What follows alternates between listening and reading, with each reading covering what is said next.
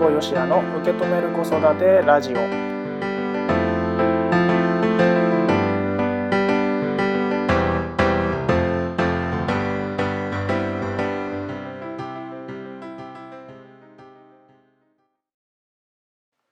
辛坊よしやです。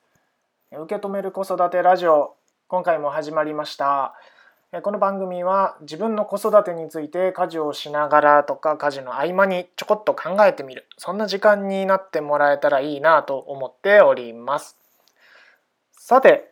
えーと、今回のテーマですね。今回のテーマがこちらです、えー、家族の存在を感じてますか？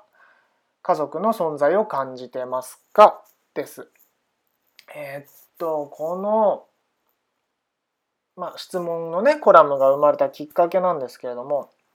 この日はですねあのまあ、幼稚園とかもねお休みだったんですけどもうちにねこう家族全員いたわけですよね。で家族全員揃ってるので、えー、まあ、みんなで何かしてるかっていうとこの時はそうではなくてこの時はですねうちの奥さんがねあのこうテレビの番組をねこう録画して貯めてたものを、えーリビングでソファに座りながら見てたんですよ。で、えー、息子は何をしてたかっていうと息子はですねあのおもちゃがねあるあの遊ぶ部屋に行ってそこでね一人であのブロックでねひたすら何かいろいろ作ってたんですね。で僕は何をしてたかというと僕はですねあのパソコンとですねにらめっこをしてこう仕事をねしてたんですけれどもこの時にね感じたのがあのみんなねあの家にいるから一箇所であの例えば家族団らんの時間を過ごさなきゃいけないとかっていう感じでもなくそれぞれがそれぞれあのやりたいことをねあのやってたんですけれどもでもその何？この感覚っていうのかな？自分がやりたいことをやってるからもちろんあの充実してるんですけどもそれだけではなくている部屋みんなバラバラなんですけどでもお互いがお互いをこう感じ取ることができるこの距離感っていうのかな、うん、あの干渉し合わない過干渉し合わないっていうのかな。っていうこの距離感がすごい僕は心地よかったんですね。で、えー、この時に思ったのがあのたとえ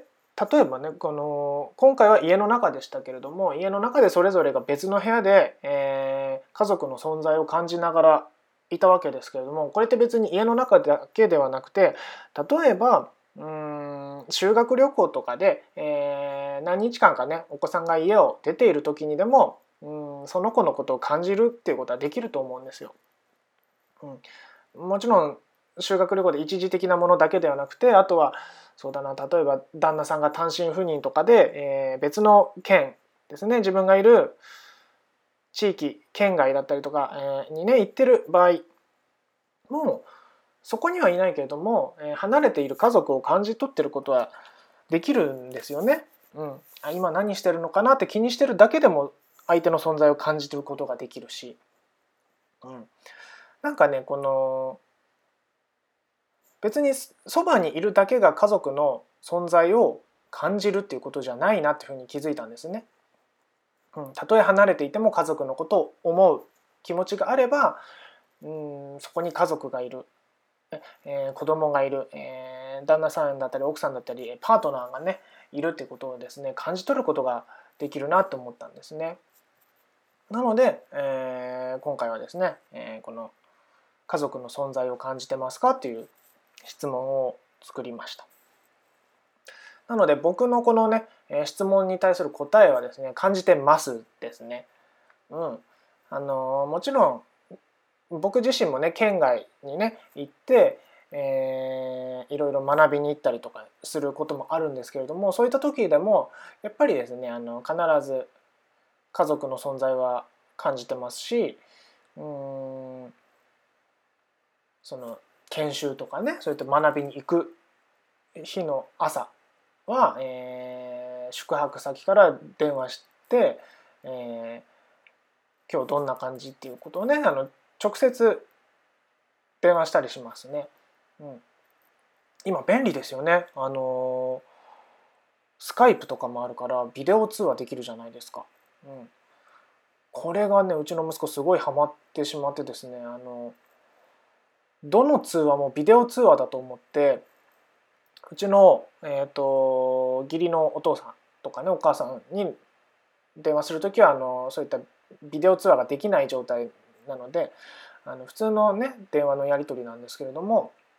全部ビデオ通話だと思ってですねうちの息子は見て見てとかでいろんなところでこう見せるんですけどもねあのそれが相手には見えてないんだよって何回も伝えてるんですけどもね、うん、でも本人はねすごい楽しんでやってるんで僕はそれ止めてないんですけど見えないんだよって言いながらもなんか本人はそれでもいいと思ってるみたいなのでやらせてますけれどもまさにねあそう電話をするっていうのもね相手のことを感じてるからこそできる行為というのかなな気もねしました。さて、えー、ラジオのね前のあなたは、えー、家族の存在をね感じてるでしょうか。是非ねなんか家族の存在を感じるためにどんなことができるかなということもね、えー、考えてみてそれを実際に行ってみるっていうところまでねできたらすごい素敵なんじゃないかなというふうに僕は思います。はい。というわけで今回のテーマは家族の存在を感じてますか？家族の存在を感じてますか？でした。それでは今回はこの辺でおしまいにしたいと思います。また次回お会いしましょう。今回も聴いていただいてありがとうございました。